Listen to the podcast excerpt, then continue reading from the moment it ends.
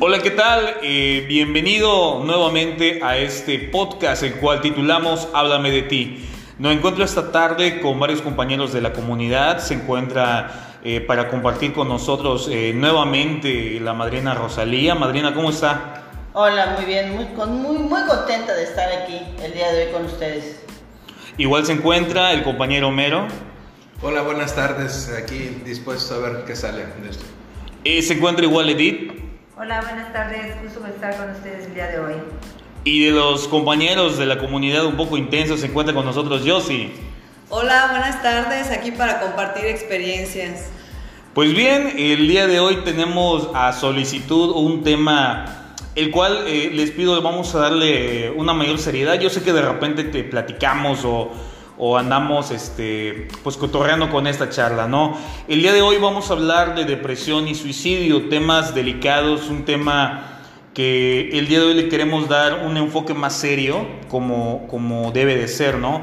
Para lo cual, eh, pues bien, hablemos de lo que en el día a día vemos con este tipo de cosas, cómo vamos normalizando tal vez, cómo vamos de repente eh, no dándole la seriedad que se, que se debe a, la depresión, ¿no? De, repente vemos una persona que anda pues cabizbajo, que anda, que se aísla, que anda solo y de repente cómo le decimos ese, ah, ya, eh, eh, vas a estar bien o, o, vámonos este, con una cervecita se te quita o mira con este con algún tipo de droga, con eso vas a ver que vas a estar bien, ¿no? Y la realidad es de que lejos de ayudar, empeora todo. Madrina, ¿algo que quiera comentar? Bueno, eh, se sugirió el tema de la depresión y el suicidio, obviamente por lo que se está viviendo actualmente, que la depresión se está volviendo pues, una pandemia también, ¿no? Ya es algo crítico y no lo decimos nosotros, lo dice la, la medicina, los doctores. Entonces creo que es un buen tema, creo que todos los que estamos aquí presentes hemos vivido algún tipo de depresión, algunos endógenos, algunos no tan endógenas, pero todos hemos vivido un tipo de depresión ya que su origen la mayoría de las veces es a base de por las pérdidas o mucha culpa, mucha frustración. Bien, igual tenemos parte de, la literatura, porque no todo sale de la cabeza, ¿eh? eso hay que aclararlo. Nosotros también, este, pues dentro de la literatura que tenemos, dentro de, la preparación o lo que vamos leyendo para podernos informarnos, pues bien, eh, Edith nos va a compartir algo acerca de esto. Sí, mira, la depresión no es nada nuevo, o sea, desde la época de los 70 se decía que ya era un mal. Y si nosotros podemos hablar de una pandemia, la depresión ha matado tanta gente como la pandemia que tenemos actualmente. ¿Y qué pasa? Que no nos damos cuenta de ello. Es una pandemia silenciosa, le llamaría yo. Sí, de alguna manera. Actualmente se escucha mucho, eh, se relaciona mucho la palabra depresión con suicidios. Es muy sonado ahorita, sobre todo en las redes sociales. A mí hace poco me impactó que compañeras del trabajo, que estás a un lado de ellas, en mi caso 12 horas de la, jornada, y que en varias situaciones te manifiesten, ¿no? Estar tristes, estoy, no tengo ganas, y al día siguiente lees en el periódico las noticias que se colgó, que se tomó pastillas, o sea, es algo impactante, ¿no? Y ver la cantidad de gente que ahora no sé si tengan algo que ver igual la pandemia, el encierro, muchas cosas, ¿no? Eh, está causando un impacto muy fuerte ahora y que se está dando mucho a conocer, pero es tanto lo que se da a conocer de manera superficial que lo normalizamos. O sea, ah, es que pobre tiene depresión, ah, ya se le va a pasar, ¿no? Pero no le damos esa importancia hasta que sucede algo y, o le sucede algo a alguien cercano a nosotros o incluso empezamos a vivir en una depresión. Sí, mira, eh, Rosalía, ahorita comentabas algo que era más que interesante, una realidad. Sí, Yucatán es el estado número uno en suicidios. O sea, es una realidad terrible para, para nosotros que vivimos en Yucatán y que de alguna forma estamos trabajando pues buscando el bienestar, la salud emocional de las personas, ¿no? Es un reto, de verdad impresionante. Sí, de hecho, eh, no solamente los grupos de autoayuda, lo que es la psicología, los psiquiatras, eh, yo creo que están en esta lucha constante. Hace rato mencionaba de que es una pandemia silenciosa, porque a diferencia de, esto que estamos viviendo, por lo menos el día de hoy con, con la pandemia del COVID, pues ves de repente en las noticias cantidades eh, pues grandes de fallecidos, de contagiados, pero no hablamos de que de repente en el trabajo o en la escuela o en los mismos grupos hay alguna persona, algún compañero, algún conocido que, que se aísla, que no habla, que está callado. Mira, ahorita tocas un tema, fallecidos. ¿Qué está haciendo todos los familiares de la gente que ha fallecido? ¿Cómo están manejando esa pérdida? ¿Qué está sucediendo que de plano dentro de la pérdida del COVID, de, fallecer por COVID, pues no te dejan ni despedirte del ser humano, ¿no? De repente ni lo ves, ni pudiste despedirte de él, ya lo quemaron, o sea, eso, ¿qué está haciendo el familiar? El familiar, ¿cómo está manejando esas pérdidas? Yo creo que de ahí tiene algo que ver las depresiones. Bien. algo, algo que, a mí me, este, pues precisamente desde este punto de cómo entender de repente o cómo ver a alguien que, que este, que va rumbo a este camino, ¿no? O sea, ¿en qué momento podemos empezar a, detectar esa depresión? Y sobre todo, ¿en qué momento considerarla como seria, ¿no? Sobre todo porque, pues bueno, como estamos el día de hoy con la tecnología, los celulares y, y las redes, o sea, es algo que de, repente hay algo que lo dispara, hay, algo que lo inicia y, y, no sabemos este, en qué momento empieza. Y sobre todo como, como yo, ¿no? O sea, yo una de las cosas que, que hacía, yo, yo, siempre tenía que aparentar fortaleza, yo siempre tenía que aparentar que no pasaba nada, que no estaba triste, o sea, yo tenía que ante las demás personas demostrar que estaba bien, tenía que, que, que ponerme una máscara, aunque por dentro yo me sentía deprimido. Hacerte el fuerte, ¿no? Así es. Y de repente se prestaba, a menos, eh, yo me acuerdo que en mi niñez se prestaba burlas el hecho que digas eso, ¿no? Estoy deprimido, no tengo ganas de salir, me siento mal, siento que no valgo, ay, te pasas, o sea, y, te aislabas más porque la gente misma te aislaba, porque eras un aguafiestas, porque eres un pesado. Entonces yo voy creciendo igual con esa mentalidad de no decir que me siento mal. Entonces, a veces te lo guardas tanto, yo hasta que llego a un grupo como este, me doy cuenta que no estaba bien callar mis emociones. O sea, sea alegría o tristeza, tenía yo que sacarlo. Nos han enseñado definitivamente a no manifestar nuestras emociones, a no llorar, a no decir lo que sentimos, que nos duele. Normalmente es cállate, no lo digas, no lo demuestres, te vas a ver débil, etc. etc. Hay muchos, muchos mecanismos de disimulación actualmente, contando las redes sociales, Facebook, etcétera donde estás aparentando que estás bien y en realidad no estás nada bien, ¿no? Y tú lo sabes, pero bueno, es, esa parte que, es actual, junto con el COVID también esto es actual, ¿no? El estar aparentando a través de las redes sociales, pues lo que no estás viviendo, también está llevando a una situación fuerte de depresión. Sí, algo que mencionaron muy, muy importante y es alarmante, que cada vez más niños se están suicidando. Están deprimidos y los papás no se dan cuenta. El mundo en que vivimos con mucha movilidad no nos permite estar silenciosos, hacer esos altos, ¿no? Se menciona aquí, por ejemplo, la tecnología. El hecho de ver a un niño que no quiere ni comer por estar jugando. Y, y ha demostrado clínicamente que el estar tanto tiempo en este tipo de artefactos también causa depresión.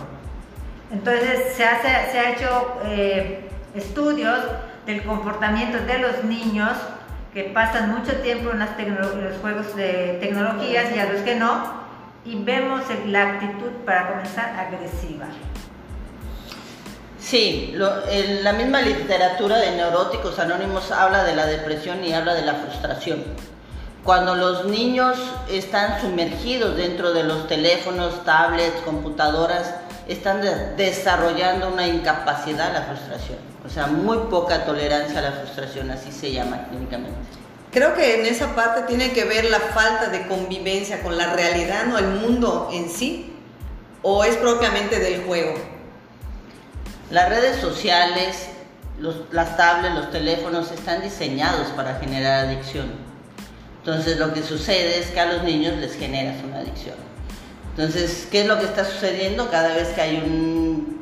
El niño desea algo que no lo puede conseguir o te empieza a molestar, tú le das el teléfono, tú le das la tablet. Entonces se está volviendo adicto, se está drogando y eso son depresiones. O sea, yo como adicta que soy sé que la depresión es mi falta de sustancia también.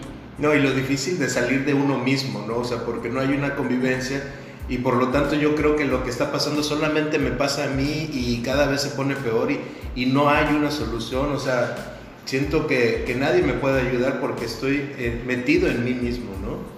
Pero bien que subes tu foto al Face con tu cara de felicidad, no pasa nada. y detrás del celular hay una persona deprimida que no, no puede manejar una frustración, no puede manejar la, el, el, que te diga no, la ansiedad, o sea, eso de, lo que menciona la Marina Rosalía del Facebook, todos nos damos cuenta, al menos yo me he dado cuenta de que la gente publica cosas bonitas, que está muy feliz, pero es muy raro ver que alguien publique su realidad. Y si lo haces, ni siquiera le das importancia, ni le das un like o le preguntas, oye, ¿estás bien? Simplemente le pasas y vas a la siguiente nota del Face, ¿no? O un TikTok o un meme, o sea, no, no estamos acostumbrados, no estamos acostumbrados. A darle la seriedad.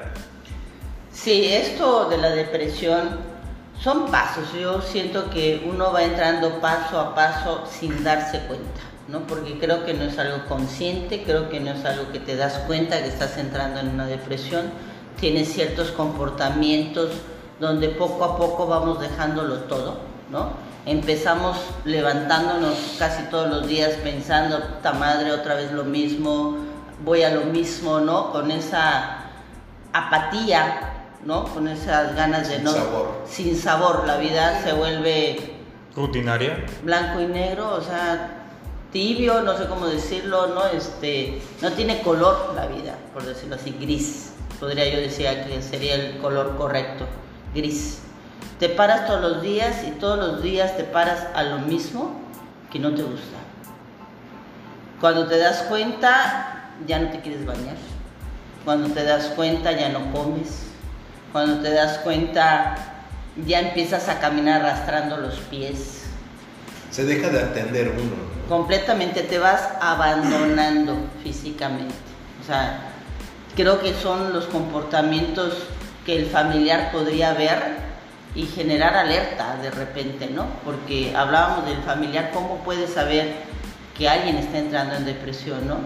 Y yo creo que es eso, el, el ver a tu familiar que no se quiere bañar, que no está comiendo, que no se quiere levantar de la cama, que está dejándose físicamente, ¿no? Que no, no está pues riendo de repente, que tiene una cara siempre seria, porque no le vas a ver la cara de amargura a lo mejor, pero siempre hay una seriedad, como muy serias.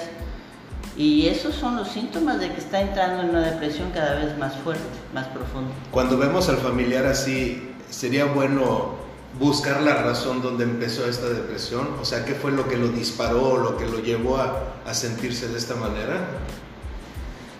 Sí sería bueno y a lo mejor lo sabemos, ¿no? Si es un familiar cercano, pues a lo mejor hubo una pérdida, una pérdida de relación, de pareja, de alguna pérdida pues, de un ser querido que falleció, alguna pérdida del trabajo. Yo creo que con esta pandemia hay gente que ha perdido trabajos, hay gente que ha perdido seres humanos amados hay gente que se ha perdido relaciones, ¿no? Que según tú estabas muy bien en tu relación, pero ahora que te metieron 24/7, ¿no? Empezaste a saber que, que, no funcionaba tan bien, ¿no? Y has perdido tu relación, o sea, eso también es una realidad y también te lleva a una depresión. Miren, a mí me gustaría compartirles algo. Eh, de hecho, yo de esta manera llego a la agrupación, ¿no? Yo llego en dos etapas. Primero, a mí me mandan un ultimátum, porque me hacen una llamada de que cuando en, su momento mi esposa me decía, ¿sabes qué? Eh, acababa de vivir un, taller que, que, da la madrina y, y, me decía, ¿sabes qué? Acabo de ver mi realidad, las cosas que verdaderamente están pasando en la casa. o te regresas, porque yo viví en otro lugar, ¿no? O te regresas y, afrontas tu responsabilidad, o sabes que mejor bye. Y en ese momento lo que yo sentí es un miedo sumamente profundo, porque en lo, que yo entendía es de que iba a perder a mi familia, porque eso es algo que nunca había entendido, a pesar de que no estaba cerca, no vivía con ellos. Y en mi segunda etapa, después de ya, eh, eh, pues haberme ido dos años a, buscar más historial, a romperme más este, mi vida, a hundirme más en el alcoholismo, es la pérdida del trabajo porque en su momento el perder mi trabajo, el perder algo con lo que yo me había visto en un futuro que iba a jubilarme, que iba a tener una pensión, que iba a tener una seguridad, ¿no? Algo que me daba eh, la oportunidad de beber, de tener a, mi familia tranquilo de alguna manera, o por lo menos yo eso pensaba, que obviamente yo estaba en una negación profunda, eh, pierdo mi trabajo y el miedo que siento es me van a dejar. O sea, me va a dejar mi familia porque ahora con qué los mantengo, ahora cómo los saco adelante. Yo por eso llego a esta agrupación, yo por eso llego a esta comunidad, porque no sabía qué hacer. O sea, no, no sabía absolutamente nada y mi cabeza no me daba para ningún lado. O sea, y eso es lo que ahorita que estábamos precisamente platicando, ¿no? me decía Homero, es que para quién vamos a enfocar el día de hoy el tema. Y, yo creo que la madrina Rosalía decía algo muy cierto, es que la depresión es para todo tipo de persona, no tiene edad, no tiene género, no tiene un estatus socioeconómico. No es específico de los adictos, o de los no adictos, o de los neuróticos, todos entran. Sí, claro, y, y, eso es como, y por eso decía yo que es una, una pandemia silenciosa, porque cuando, cuando ya te das cuenta, uno, cuando ya se da cuenta que está en un estado de depresión, es porque ya hay este estás en crisis. Sí, ya estás en crisis, ya, ya, ya algo, algo fuerte ya sucedió, ¿no? Hablábamos de que es un duelo mal trabajado, ¿cómo, cómo lo, lo mencionó? Sí, una pérdida mal trabajada, un duelo el duelo se buen trabajado, pues son, tiene sus facetas, ¿no? que es la negación, el coraje, la negociación, la depresión, que es el dolor, ¿no? Es cuando la gente te dice me duele el alma, me duele el corazón, que es normal cuando tenemos una pérdida que nos duela. En una cantidad por un cierto tiempo, ¿no? Además lleva un tiempo, dependiendo del tipo de duelo, pues se va de seis meses a un año, no es que en un mes ya lo superaste. Yo creo que esa es otra de las cosas que suceden. ¿eh? Ves a una persona que le acaba de fallecer, no sé, su mamá, hace tres meses o dos meses, que es una pérdida fuerte, ¿no? Y le preguntas cómo está y dice, bien, ya lo superé. A toda. Ya este, lo entendí y en realidad yo siento que lo que está sucediendo es que está congelando lo que siente. ¿No? En vez de enfrentarlo, en vez de, trabajarlo, ¿no? Pero bueno, la mayoría de los seres humanos no sabemos trabajar un duelo. O sea, no tenemos una idea.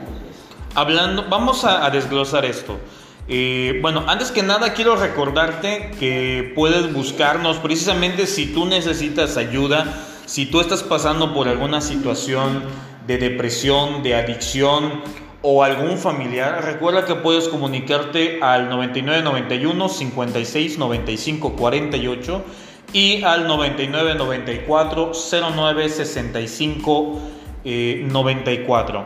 de igual manera puedes mandarnos un inbox, estamos en grupo Miluz o en Facebook nada más pones Miluz, así como suena con Z al final. Y nos puedes mandar un inbox, nos puedes dejar ahí tu comentario eh, y bien, para continuar con esto, hablábamos ahorita, o más bien Rosalía hablaba eso de, los, de un estado de duelo. Si hablamos del lo que es el principio o, la primera parte del duelo, es esta negación. ¿Alguno de ustedes quiere compartirme cómo vivieron? Porque todos hemos vivido un estado depresivo, un estado de duelo. ¿Cómo vivieron esta negación o cómo la pasaron? Escucho que mencionan mucho ahorita la palabra realidad. Yo creo que tiene mucho peso en una persona depresiva porque lo que menos quiere es ver su realidad, ¿no? Y vive en una irrealidad porque lo trata de consolar, ¿no? Pero la verdad es de que aquí en el grupo se escucha mucho, cuando te pega la realidad en tu cara, ¿y ahora qué vas a hacer? ¿Te deprimes o lo enfrentas? Así como va. Y lo primero que hacemos es negarlo, o sea, no, no pasa nada, estoy bien.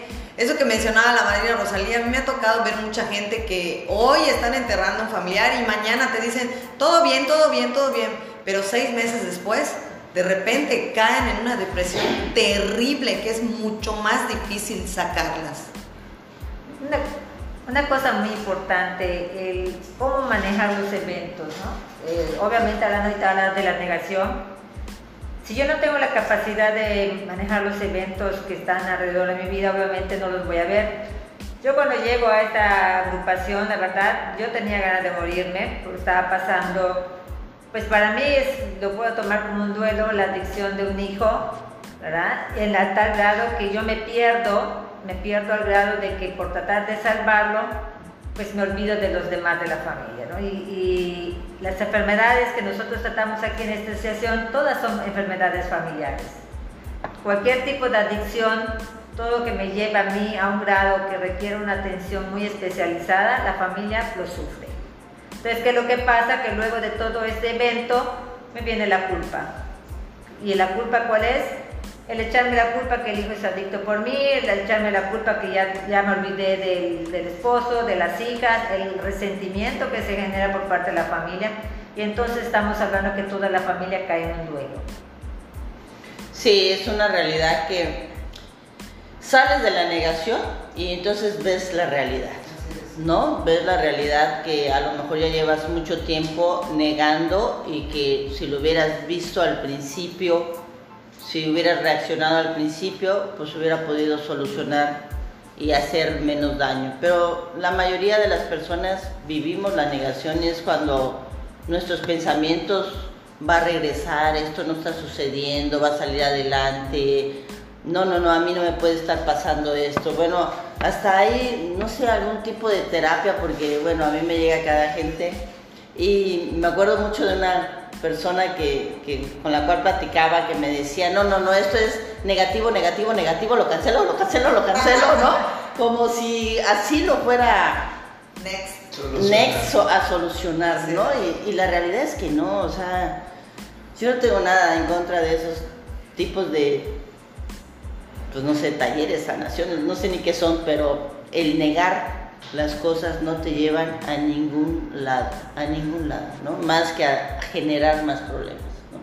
Yo creo que una de las cosas que a mí me pasó, porque yo también entré en una depresión muy fuerte, yo ya no quería vivir como estaba viviendo, ¿no? Y cuando yo llegué al psiquiatra, porque yo llegué con, al doctor, con un psiquiatra, me dijo es que el siguiente pensamiento después de no querer vivir como estás viviendo es yo ya no quiero vivir, ¿no? O sea, yo ya estaba a un paso de ya no querer vivir, ¿no? Entonces, ¿qué me sucedió a mí? Un problema tras otro problema, tras otro problema, ¿no? Cuando las cosas se empiezan a juntar, cuando dices es que ya no aguanto más, ya, ya, ya estoy cansada de que me pasen cosas, ¿no? Porque además no sé, te pasa una cosa mala y te vienen tres en jaloncito o cuatro, ¿no? Y, de plano uno dice, ya no aguanto más. Un efecto dominó. Un efecto dominó, ¿no? Hoy pienso que era esa negación, el, el estar negando las cosas, ¿no?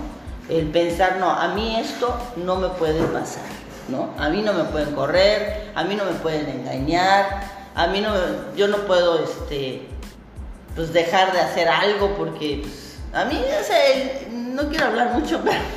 Incluso cuando te, te diagnostican una enfermedad, este, pues... Claro, un grave, cáncer, una diabetes, una ortoporosis, una enfermedad grave, ¿no? Lo primero que uno piensa es que a mí esto no me puede pasar, ¿no?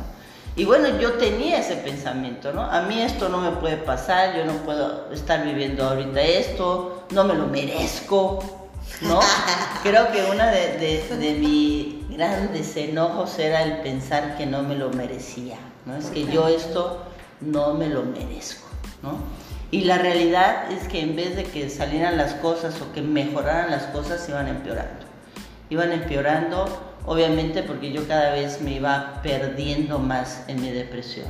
Y yo tenía una depresión no de las que te acuestan, sino de las que no puedes parar, ¿no? Donde no puedes dormir, donde aunque te den tus pastillas para dormir, no duermes.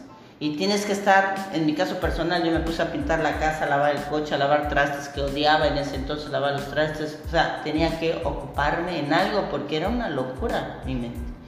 Y era una depresión lo que yo estaba viviendo, ¿no? Entonces, me fui consumiendo, me fui consumiendo físicamente hasta llegar a pesar, mido unos 74 y pesaba 54 kilos, ¿no? Era, yo parecía una anoréxica o peor que una, una persona que tiene problemas con la comida. A mí ahí me llegó la depresión. Y realmente lo que me sacó de esa depresión fue la experiencia de cuarto y quinto paso. Miren, algo que ahorita acaba de mencionar Rosalía y que de verdad una persona que está en depresión tiene ciertas características que no son las mismas en uno que en otro. La disociación, ¿qué es, madrina? Cuando está tu cuerpo presente, pero tu mente ausente. O sea, tú puedes ir manejando y cuando te das cuenta, puta, ya estás en casa de tu ex. el coche maneja solito para allá, ¿no?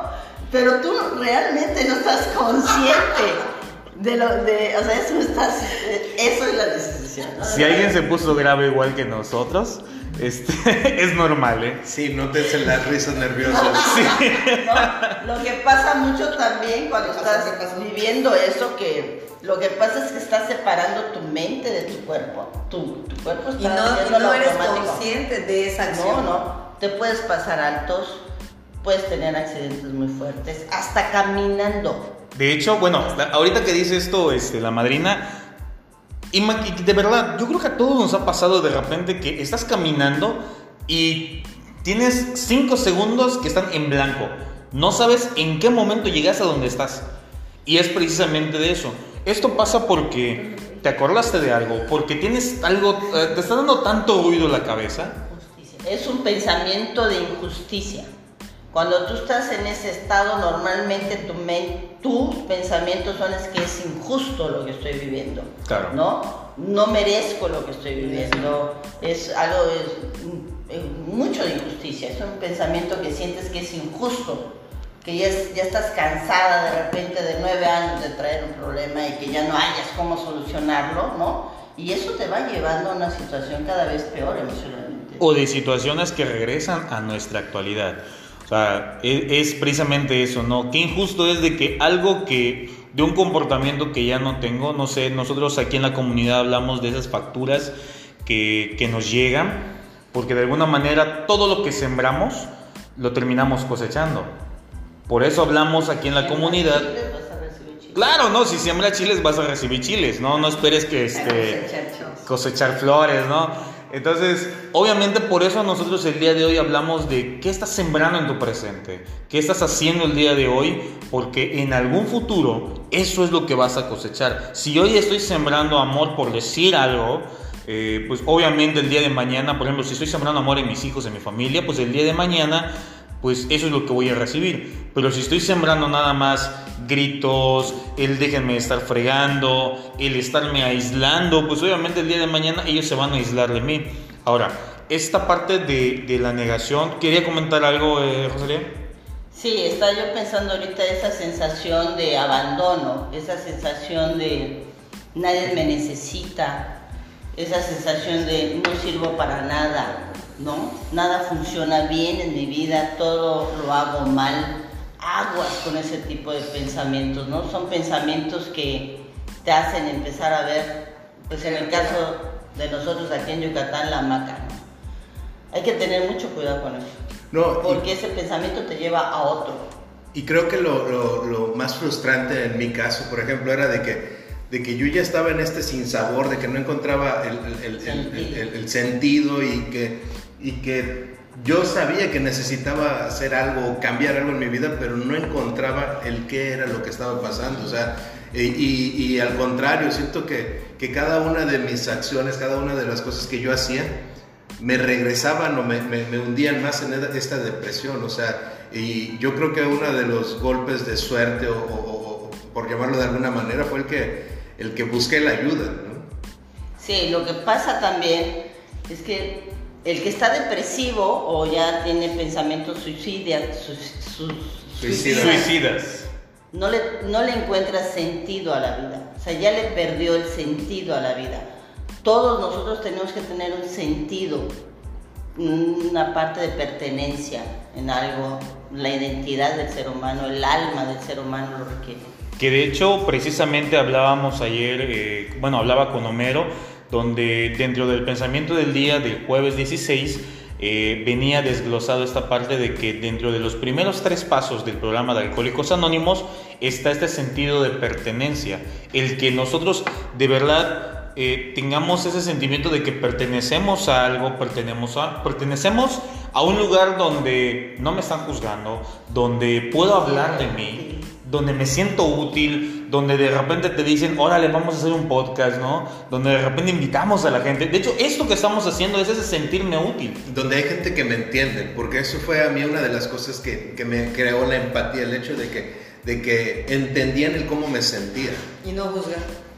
Y una, una de las cosas que mencionaron ahorita, el depresivo no necesariamente es el que va a estar tirado. La Marina Rosalía hablaba de, de alguna manera de la hiperactividad, ¿no? La depresión tiene muchos rostros y por eso es muy difícil detectarla. Es una enfermedad, así como la diabetes, el cáncer, que son muy silenciosos. Desafortunadamente, cuando ya nos damos cuenta, ya tenemos que estar en el psiquiátrico, ya tenemos que estar con tratamientos electroshock. O sea, es, es realmente grave, ¿no? Entonces, ¿qué es lo que pasa con todo esto? Este, que pues el familiar no, no siempre sabe manejar. Definitivamente, yo creo que la familia es quien peor maneja un estado de... cuando, tenemos a un familiar en un estado depresivo o con depresión, eh, son los que de repente suelen tomar las peores decisiones desde la inconsciencia, claro, ¿no? Esto porque por desconocimiento, porque no sabemos cómo, cómo manejarlo. Nosotros como familia, eh, ah, no sé, ver a un familiar que, que, que no quiere bañarse, que no quiere comer, que no quiere atenderse, que no le preguntas, oye, este, vente, vamos a, la sala y no, déjame. O sea, no sabes cómo actuar, no, no sabes cómo hablarle, no sabes cómo, cómo expresarte, cómo estar con esa persona. No, y la mayoría de las veces eres juzgado. O sea, te caen, te regañan. En caso de los hijos, lo que hacemos es regañarlos, ¿no? Tienes que hacer esto, tienes que hacer esto. Levántate. Levántate, o en el caso de las parejas también. O, no, se le, no se le da la importancia. Por ejemplo, un adolescente que, que le, le, dices, ¿qué te pasa? Es que terminó mi novia. Ay, y por una chiquita así te estás muriendo. O sea, ¿qué te pasa? No, no vale la pena. Y, el pobre adolescente así como que, es que no me entiendes. O sea, me siento mal, me siento mal. Estoy muriendo de amor. Y puede llegar a tener conductas muy destructivas. Porque en la adolescencia, como dice la palabra, adolece. Aguas con eso, ¿no? Los adolescentes en la actualidad están entrando en mucha depresión porque son adolescentes que han crecido solos. Mamá trabaja, papá trabaja, han estado solos casi todo el tiempo con tecnología, entonces la pérdida de una novia se vuelve lo más fuerte y lo más grande. Lo todo para ellos. Lo todo como dice ser para ellos. Aguas con eso, ¿eh? no es un juego. Mira la importancia de lo que vivimos en el entorno, ahorita que mencionaba yo, ¿no? de la pérdida de los novios en la, en, la adolescencia.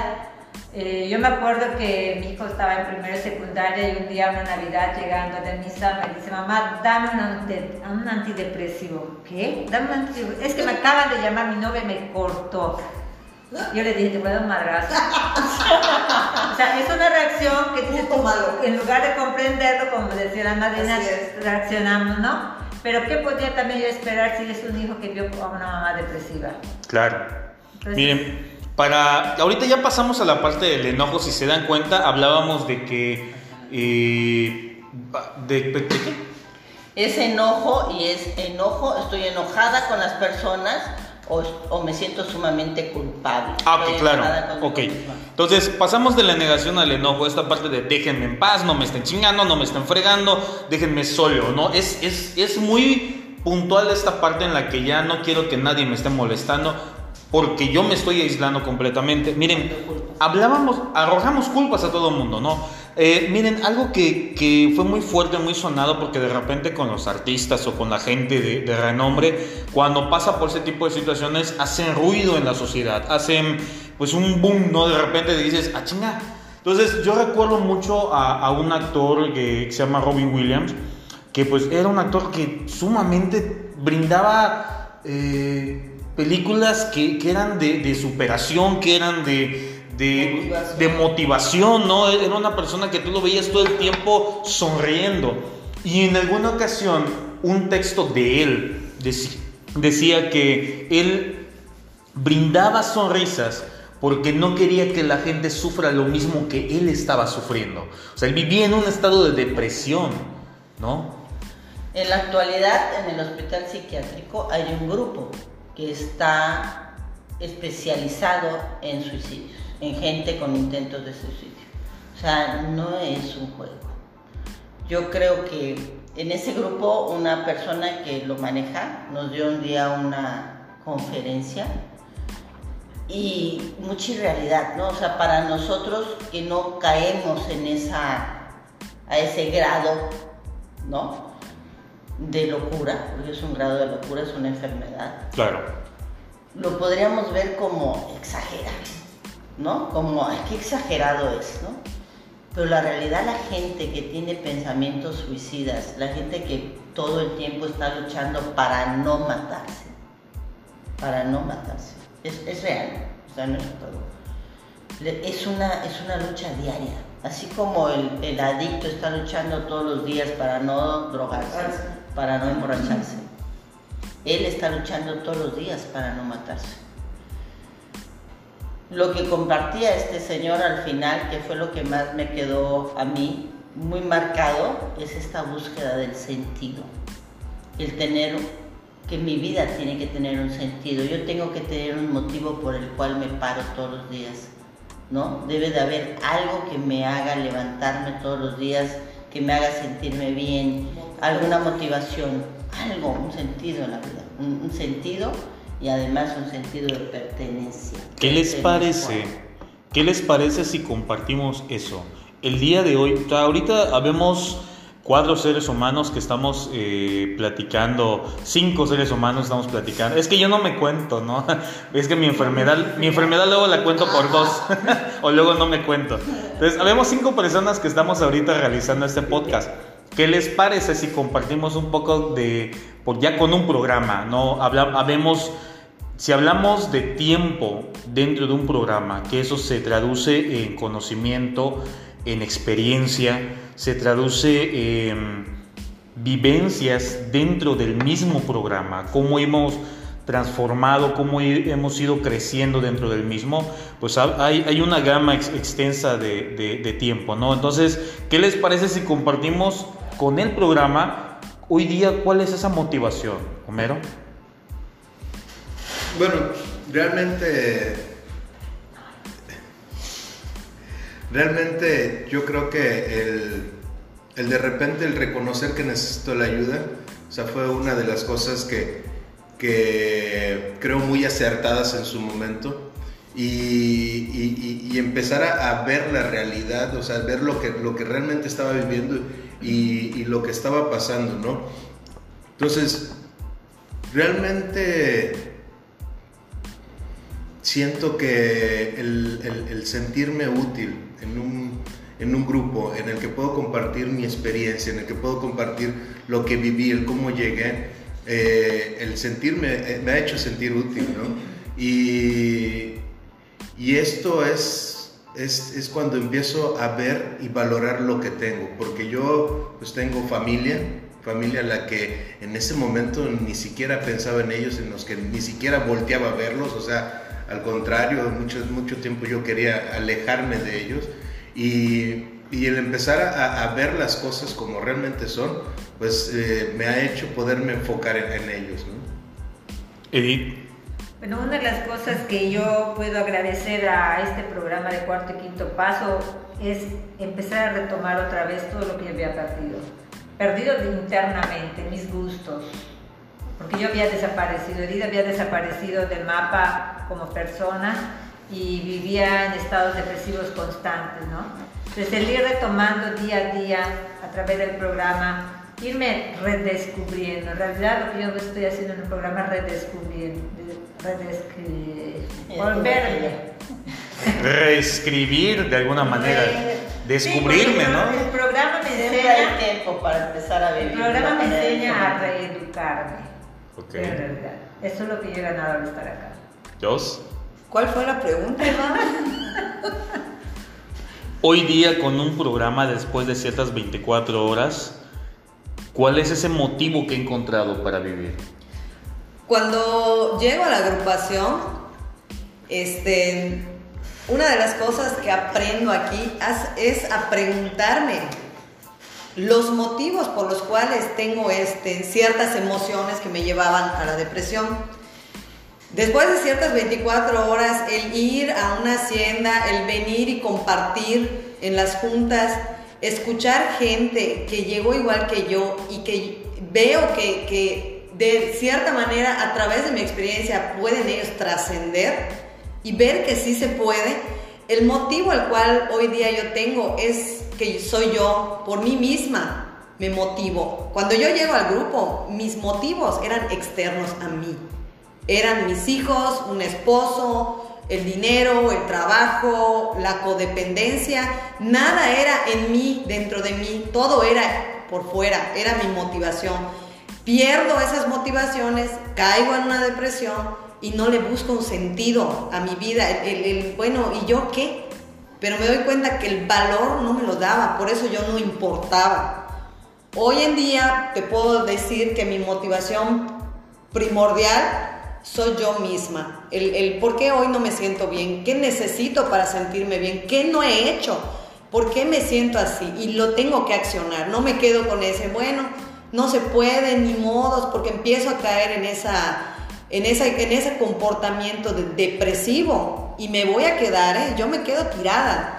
Dejo de levantarme, como comentaba la madrina, dejo de comer o empiezo a comer en exceso, no me arreglo, no tengo ganas de ir al trabajo, ya no me gusta mi trabajo de repente, no quiero convivir con las personas a mi alrededor, estoy neurótica, o sea, cuando empiezo a detectar eso es que algo no quiero hacer que sé que no me hace feliz, o sea, no lo quiero cambiar, pero no es que no pueda, sino que no quiero. Madrina. ¿Qué me hace estar hoy en el grupo? Hay muchas cosas, ¿no? Para mí esto se ha convertido en mi vida, yo he ido transformando mi vida durante los años aquí, ¿no?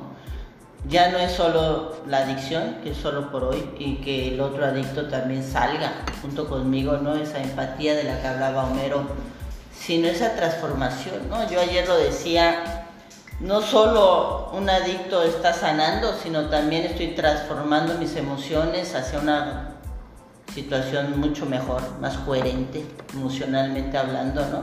Donde soy, hay más objetividad.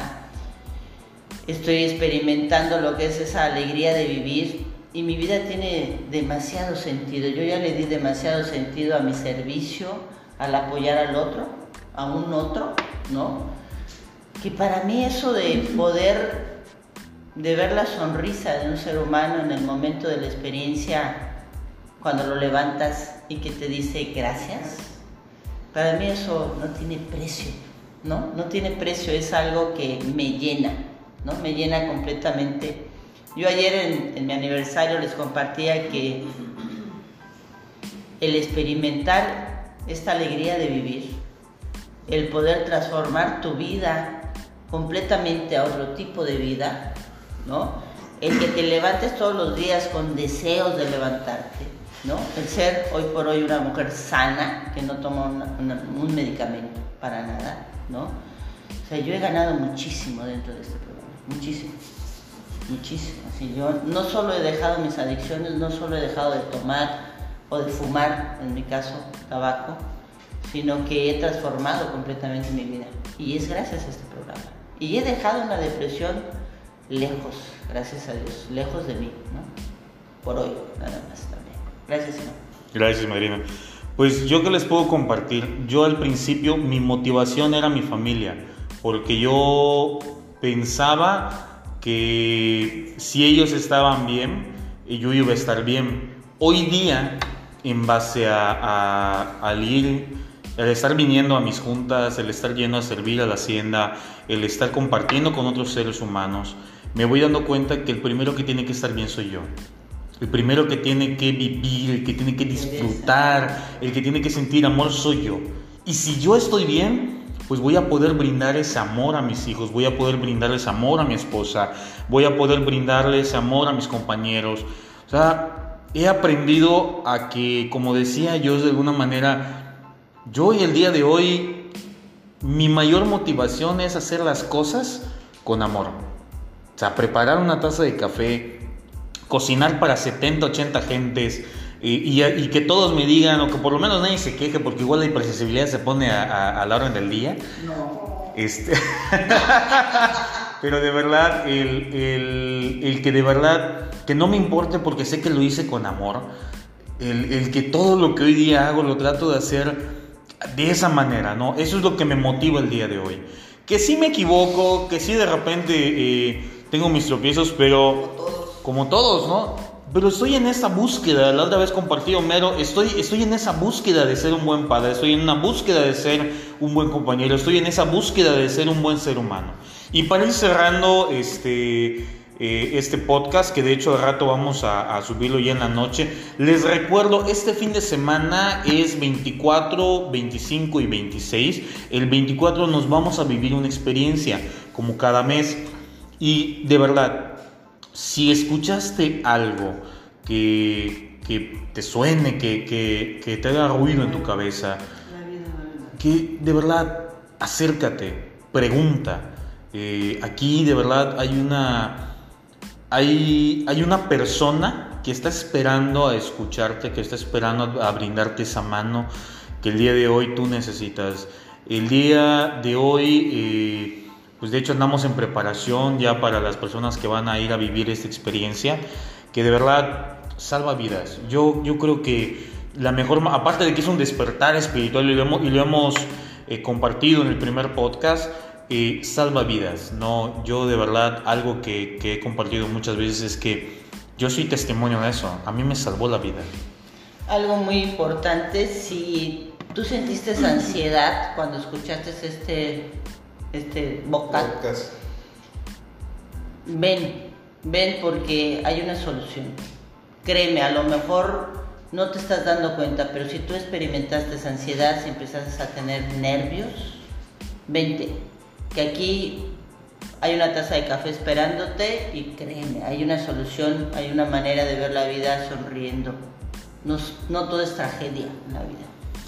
Eso y de verdad no solamente tú, si ahorita pensaste en una persona, o sea, de verdad, yo creo que yo estaba escuchando de repente a los compañeros y, una o dos personas se me venían a la cabeza, de verdad, pidan ayuda, busquen, ¿no? No solamente con nosotros, hay psicólogos, hay psiquiatras, hay otros grupos, hay muchas fraternidades, pero sobre todo hay un lugar que está esperando a que tú decidas pedir la ayuda.